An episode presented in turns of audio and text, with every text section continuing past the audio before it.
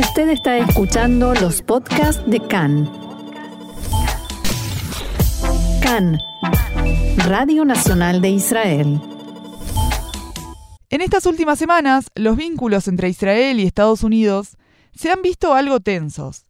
Desde la asunción del nuevo gobierno en Jerusalén, el país norteamericano está observando con lupa cada movimiento del gabinete.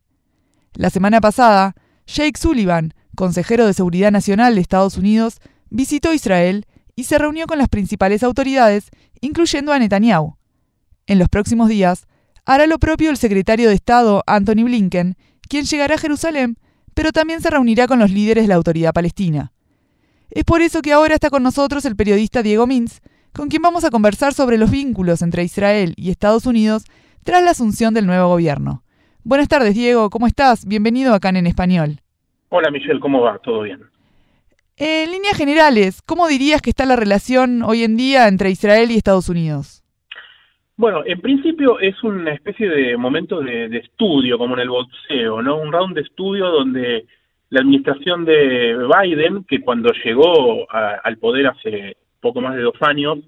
estaba, estaba por supuesto Netanyahu eh, al, mando en Israel, y tenía una relación tirante porque Netanyahu había tenido esa tan cercana relación con Trump y ahora, después de un año de lidiar con, con Bennett y Lapid, a lo que Biden realmente no tuvo demasiados problemas, se sintió muy cómodo, ahora tiene que de vuelta encontrarse con, con Netanyahu, la administración de Biden,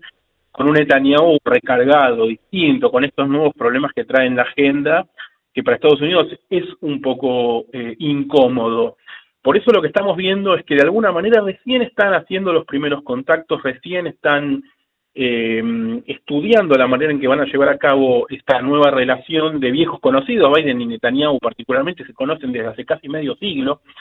eh, y tienen una relación personal bastante buena,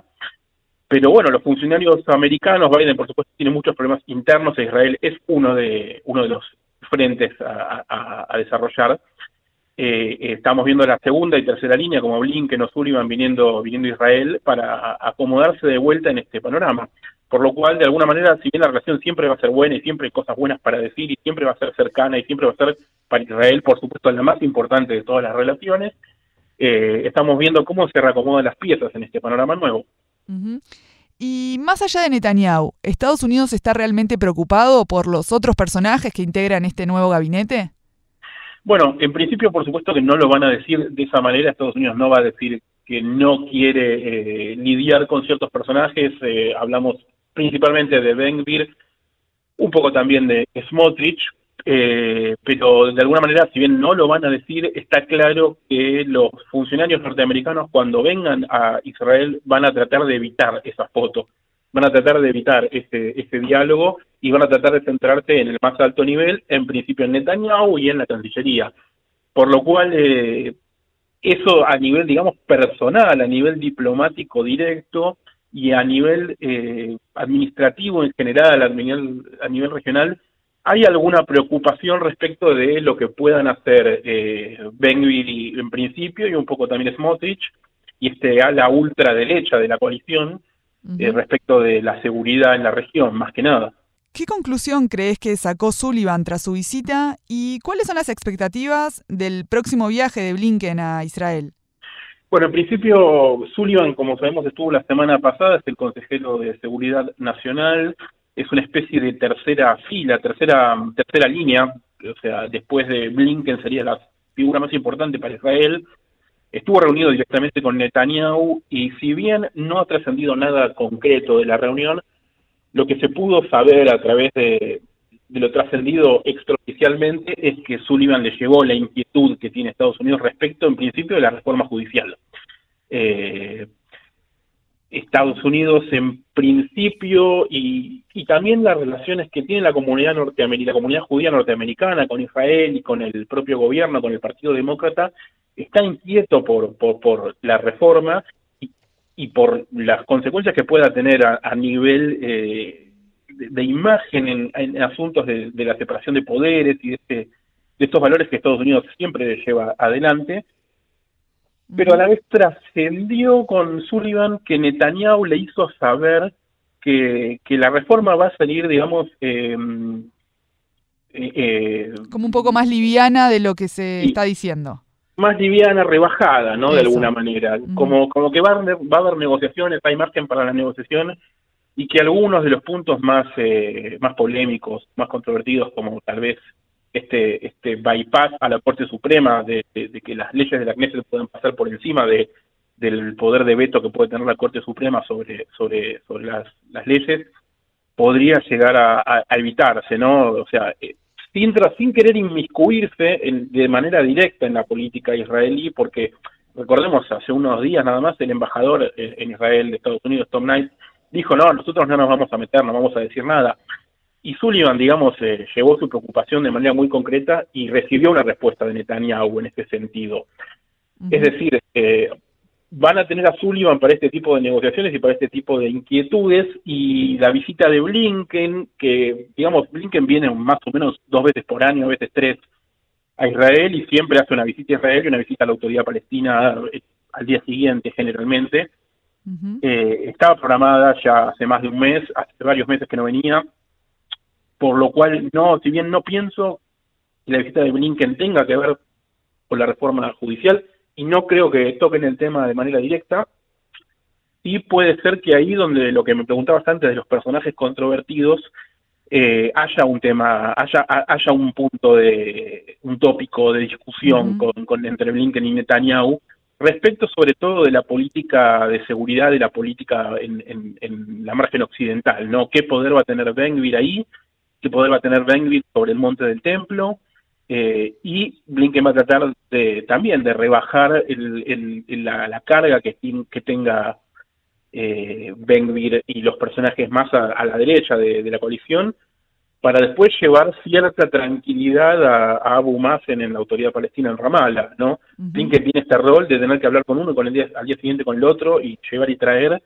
una especie de mediador, digamos. Sí, sí, sí, por supuesto, es el mediador principal siempre. El secretario de Estado en Estados Unidos es la figura principal en el tema del conflicto. Eh, por lo cual pienso que su imagen y su visita tiene que ver con un tema más macro y con una especie de de visita de mantenimiento, ¿no? De ver cómo andan las cosas cada tanto y no va a haber una, una especie, un diálogo sobre los temas más del día a día. Y ahora abramos un poco más el mapa, vamos al ámbito más internacional, ya que si bien Israel se ha resistido a enviar armas a Ucrania, eh, debido a que no, nunca se ha querido posicionar en la guerra por los distintos intereses que tiene con ambos países, Jerusalén tuvo que aceptar el envío a Kiev de municiones estadounidenses que se encuentran aquí en el país. ¿Crees que esta es una forma de Estados Unidos de presionar a Israel para que tenga una posición más clara respecto al conflicto entre Ucrania y Rusia? Eh, no, yo creo que no. Eh, creo que eh, de, todas las presiones que puede hacerle Estados Unidos a Israel, no creo que lo quiera meter en el medio de esto, porque Estados Unidos entiende que Israel todavía, si bien está claro que estaba claro más en el gobierno tal vez de Bennett y Lapid, que en este Netanyahu, que Israel le gustaría participar más en esta ayuda a Ucrania, por eso se mantuvo en general con ayuda humanitaria y con, digamos, munición no letal o cuestiones de defensa, pero que no, no puede romper de ninguna manera con Rusia por el tema del manejo de la frontera con, con Siria. Estados Unidos entiende perfectamente esto y no le va a, reclamar a Israel eh, una acción superior respecto de, de, Ucrania y del apoyo a Ucrania. Y de todas maneras, eh, lo que vemos y lo que trascendió anoche y está trascendiendo de vuelta esta mañana es que mm, eh, Estados Unidos está dispuesto a mandar unos 30 tanques Abrams a, Ucrania, de alguna manera como condición o como manera de incitar a que Alemania mande sus famosos tanques Leopard, de los cuales se vienen hablando hace semanas, y que el canciller alemán Scholz tuvo una posición algo ambigua y aparentemente, según lo que está trascendiendo, a accedido finalmente, con lo cual se, cruza una nueva frontera respecto de las acciones que están tomando tanto Estados Unidos como, diría, la Unión Europea en general. pero los países de Occidente. Sí, sí, Occidente. hay, algunos países de Occidente, como Polonia, por ejemplo, que no han tenido ningún problema en mandarle a Ucrania todo lo que tenían a, disposición, pero hablando de las potencias más importantes, Estados Unidos y ahora Alemania empiezan a tener una, una visión un poco más eh, eh, más, más, directa, de, sí. más concreta, más directa y más, más fuerte respecto de la ayuda que le tienen que mandar, la ayuda militar que le tienen que mandar a Ucrania. Ya deja de ser específicamente para defensa, para defensa antiaérea, eh, o, humanitaria o cascos o ese tipo de, municiones o, armamento, sino directamente cuestiones ofensivas que permitan que Ucrania recupere algunas em, de las posiciones perdidas en esta guerra o incluso de las anteriores. Hasta incluso trascendió la semana pasada que Biden no vería con malos ojos que Ucrania trate de avanzar sobre Crimea, algo de lo cual